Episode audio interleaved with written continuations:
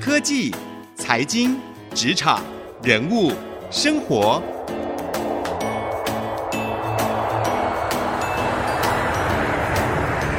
创意领航家。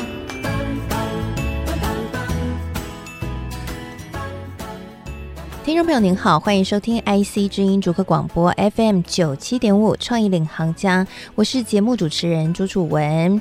最近新冠肺炎疫情，大家都在担心哦，这个川普确诊之后，是不是可能会出现第二波的这一波疫情的问题呢？那在这样情况还没有明朗的时候，其实我们也看到，在市场端也出现了很大的变化，特别是呢，很多人哦，可能就是你，或者是呢，我之前也遇到过，就是我们。变成要 work from home，那 work from home 呢，不只是这工作的形态改变了，甚至是也掀起了一波宅经济的风潮。这一波宅经济的新风潮也带动了整个科技产业的变化。很多人可能最近加班都加翻了，因为呢，哎，突然对于电脑啊等等的这些三 C 用品的需求大幅的提升，因此呢，很多人都在加班要赶工。而因为台湾呢，这个科技产业很多都是在做这个上游相关的零组件或者是呢半导体相关的供应商哦，那所以呢，今天我们就要来跟各位聊聊，哎，这样的一个新的时代的气氛，以及呢五 G，大家说今年是五 G 的元年，对于台湾的半导体产业会带来什么样的影响和挑战呢？特别是对于电路板和封装产业，哎，如果听众朋友你在这两个产业里面工作的话，今天节目就要特别认真听了哦，到底会对于这样的一个产业带来什么样新的变化呢？今今天呢，我们为各位邀请到的是台湾国际微电子机构装学会 IMPS Taiwan 第五届理事长，同时也是本届 IMPACT EMAP 二零二零的主席，长庚大学机械工程学系的教授蔡明义主席来跟我们聊这样的一个话题。欢迎蔡主席。各位听众，大家好，主席好，很开心可以邀请到主席来跟我们专业分析一下现在的这一波新的热潮哦。哎，主席应该有观察到，就是现在因为宅经济啊，加上不管是中美贸易战越来越激烈，华为被禁啊，中兴被禁啊，或者是呢这一波新的带动了一些三 C 电脑相关的需求，我们看到科技产业最近笔电类股真的非常的夯哦，笔电笔电需求变得很高。那当然了，这个笔电。里面相关的电路板啊，啊，或者是这个封装等等，都带动往上。就你来看啊，这一波掀起的新商机，对于电路板和封装产业来说，是不是真的是一个非常乐观的前景啊？没有错，主持人讲的没有错哈。因为就说从二月到这个现在哈，这个疫情的爆发，然后造成了居家工作啦，或是远端学习的一些需求，所以可以带动所谓的无接触经济的盛行。根据一些统计报告呢，在这个疫情这一段期间呢，这个数据的流量呢增加了百分之二十，所以都带动了整个半导体业或者是自动性产业成长了百分之二十，相对其他的传统制造业呢，都有明显的衰退。可是这两个产业呢，蓬勃发展的趋势。那你知道封装产业呢是在半导体业里面的后段，也就是说半导体业含了 IC 设计、IC 制造。IC 封装测试，因为半导体盛行，那封装业就有接不完的订单。印刷电路板业呢，它是一个电路系统的一个平台，尤其在自动性产业里面呢，扮演非常非常重要的角色。所以自动性产业呢，有明显的业绩成长，印刷电路板业呢，也是跟着有明显的成长。这两个产业，封装产业跟电路板产业为什么会有连在一起呢？你可以知道。封装产业里面虽然是做半导体的后段的东西，可是它用了很多 IC 载板。那 IC 载板呢，都是谁帮他们做的？就是印刷电路板公司。在印刷电路板公司来讲，IC 载板呢是属于高阶的印刷电路板。所以呢，封装产业盛行。那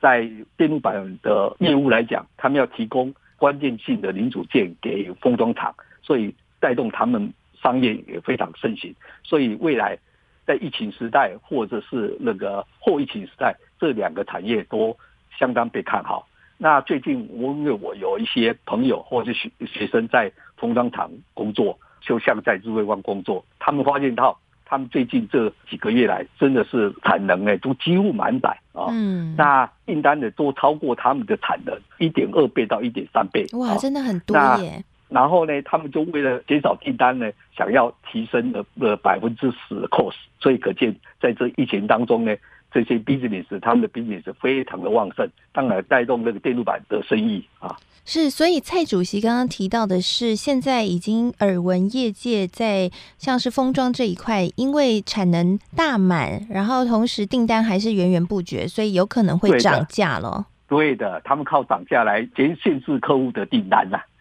哦，所以未来在后疫情时代，真的是在封装以及电路板这一块的需求还是会持续的提升了。没有错，没有错，就是所谓的无接触经济的来源啊。是是是，那我们看到其实二零二零也是五 G 时代来临哦。那五 G 时代，我之前自己看了一些资料，就是说它跟四 G 很大的一个差别是，它可以让物联网真正的实践，因为它可以接的这个终端的 device 可以非常的多，所以每个 device 可能都会装一个晶片，那这些晶片可能都会成为半导体产业的新机会。蔡主席怎么看这一个事情呢？是不是五 G 时代来？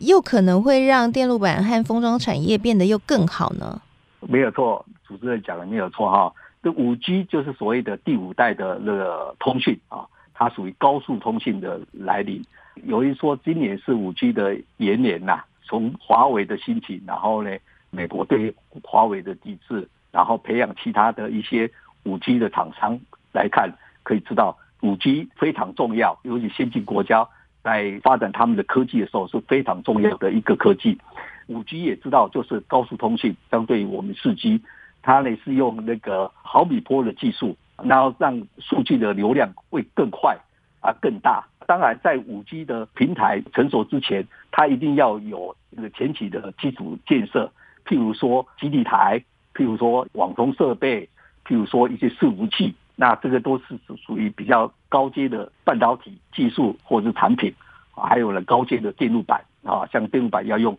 高频或者是高速的电路板，特殊的电路板啊。那在后端的产品呢，像需要高阶的那个手机啊，或者是穿戴式的那个装置，或者甚至游戏机，或者我们常谈的那个什么 VR、AR 扩张实境或者虚拟实境这这些产品的应用。都要靠五 G 的平台来加以实现，所以呢，因为五 G 的时代的来临，未来造成很大的商机。那这些商机呢，也带动了印刷电路板的产业，还有呢半导体封装产业的盛行。他们这两个产业非常期待五 G 时代的来临。是，所以换句话说，接下来的半导体产业可不得了了，因为不仅是后疫情时代无接触经济会推升需求，五 G 时代也同时会再度推升需求。没有错，没有错，主持人讲的没有错。哎，会不会我们之后就会慢慢看到他们？呃，因为产线现在都满了嘛，但是需求如果持续增加的话，应该可能会有一些扩厂啊，或者是增加产线的动作出现。是的，然后日月光也说在高雄好像要投资两百多亿吧，然后有那那个新的厂的产生。那你看那个封装产业的话，像那个台积电，它要再投资三千亿在竹南建建立封装厂，所以可见那个封装产业是蓬勃的发展。当然，封装产业蓬勃发展都需要关键性零组件的这个所谓 IC 载板，那电路板公司就不妨多让，就跟上这一波的风潮。是，所以印刷电路板来讲是啊，未来的产业非常看好。我们听众朋友看到新闻，看到这些科技大厂在扩厂，应该就可以了解背后的原因。就如刚刚蔡主席所分享的，就是在五 G 时代和后疫情的无接触经济所带动的需求，确实让半导体产业变得非常好。台积电的股价可以奔上四百多，也是很正常的哈。那未来这个 呃印刷电路板以及封装产业将会有很亮眼的表现。那休息一下。广告回来，我们继续深入的来聊一聊。哎，最近在半导体产业，特别是在封装产业啊，那有一个热门的话题叫做一直整合。那今年的 SEMICON 台湾也是一个很重要的亮点呢、啊。那到底为什么会这么的火红呢？今年呢，第十五届的国际构装暨电路板研讨会 TPCA 秀 IMPACT 即将要展开了，又有哪些亮点呢？休息一下，广告回来，我们继续来请蔡主席跟我们分享。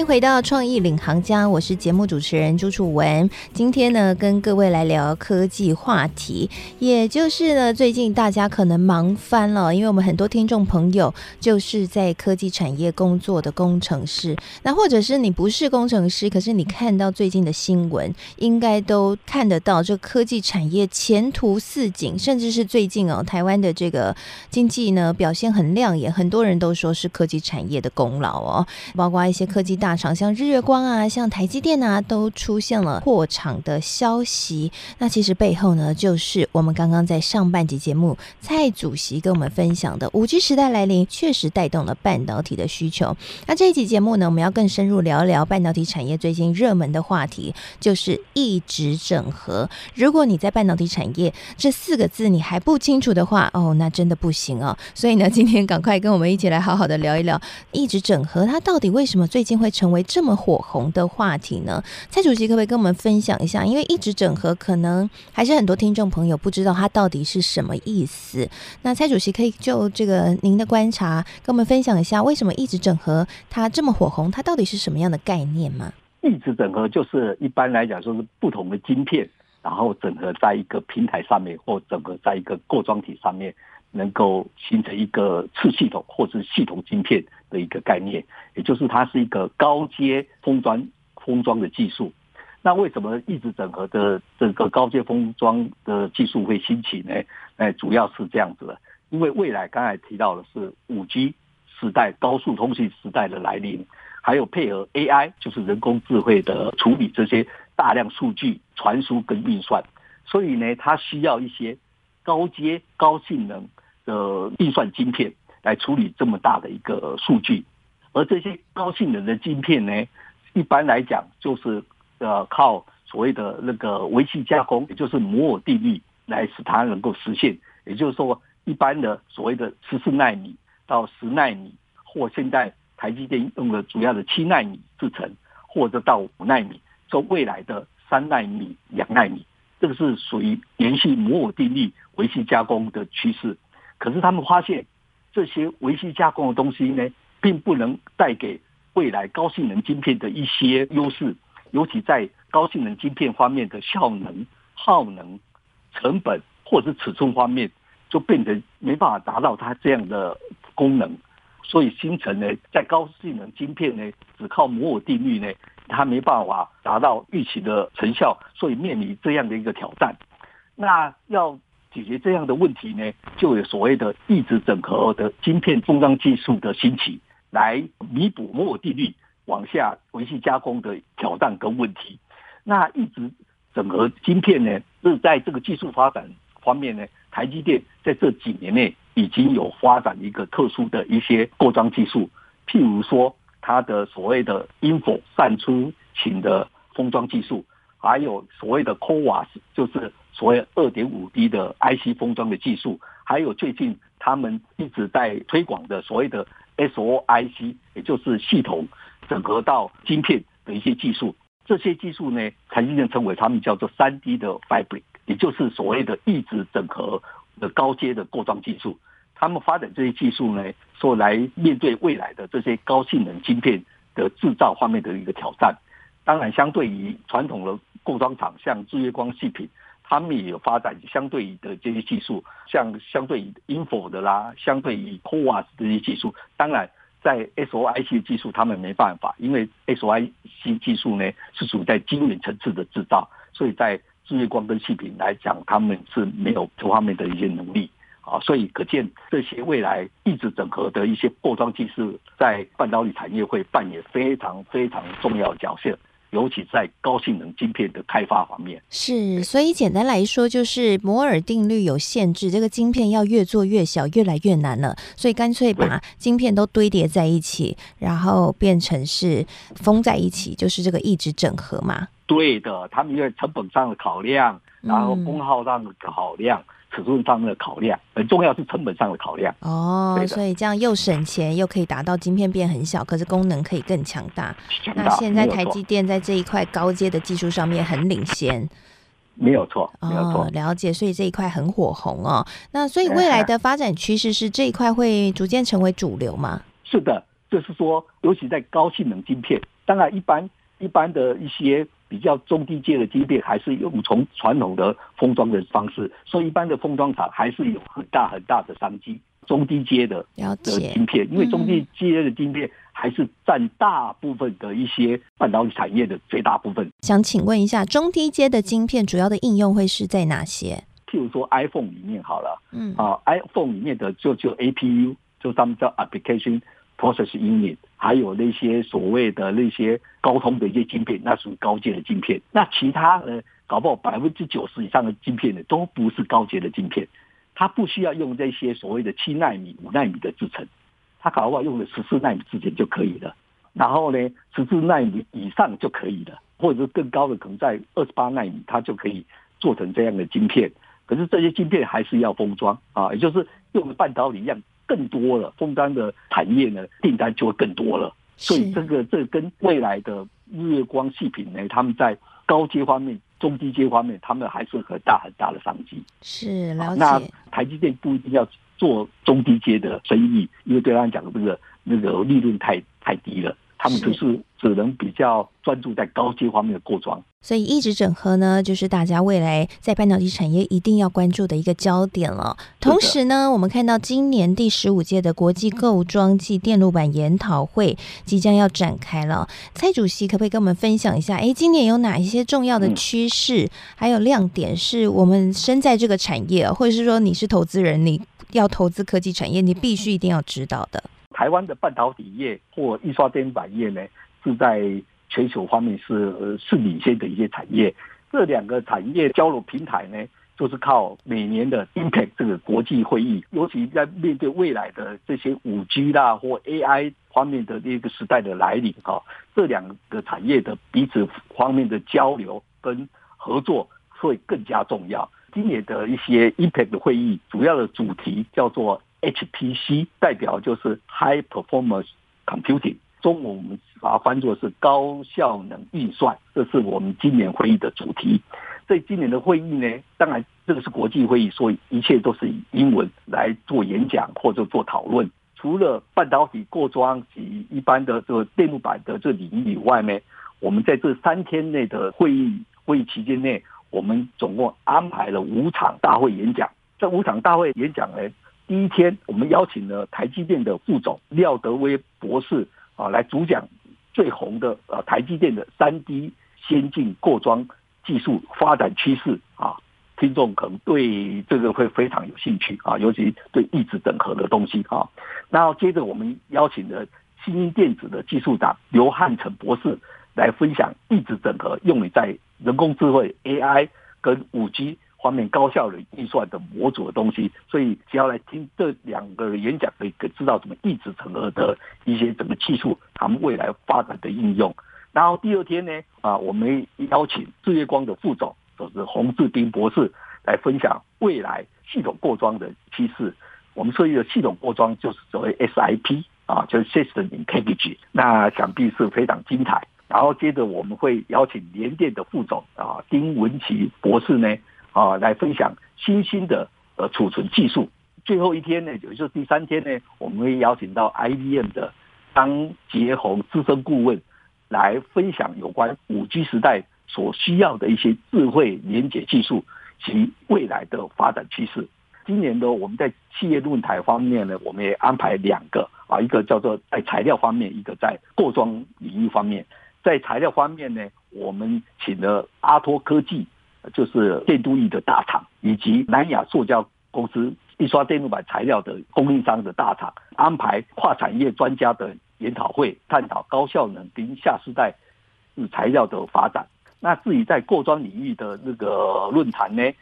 主要是由日月光跟细品两家龙头企业来分别讨论 AI，就是人工智慧及系统过装的专业论坛。除了这个之外，我们还安排了一些特别论坛，主题呢是就是有一个是异质整合，一个是内埋式基板的技术的讨论。这次的会议还是一样，延续往年呢，跟日本的 IJEP 与 ICEP 这两个组织做合作，所以我们会结合台湾跟日本的技术专家及学者跨海线上分享先进的材料及。制程技术。所以以上相信这次的国际会议内容会非常的精彩。当然，我们预计呢，今年会有超过两百篇的技术论文的发表与专题演讲，可以说是全台，或是也可以说全亚洲最大的电子过装盛会。我相我们相信呢，会带动很多上下游产业链的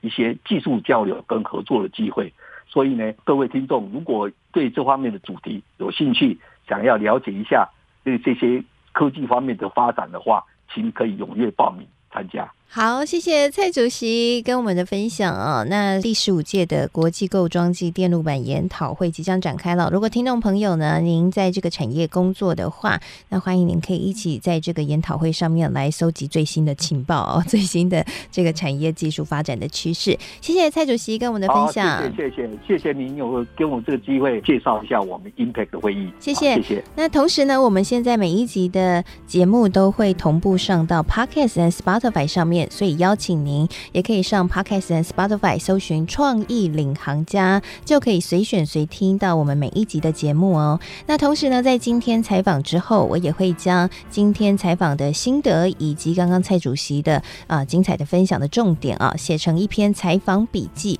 会放在我的粉丝团，搜寻“财经主播主持人朱楚文”就可以看得到了。谢谢您收听今天这一集节目，祝福各位都可以在半导体的产业趋势浪潮上面。迎风破浪，好，我们下次再会了。我是楚文，我们下次再会。好，谢谢，谢谢，谢谢主持人，谢谢大家。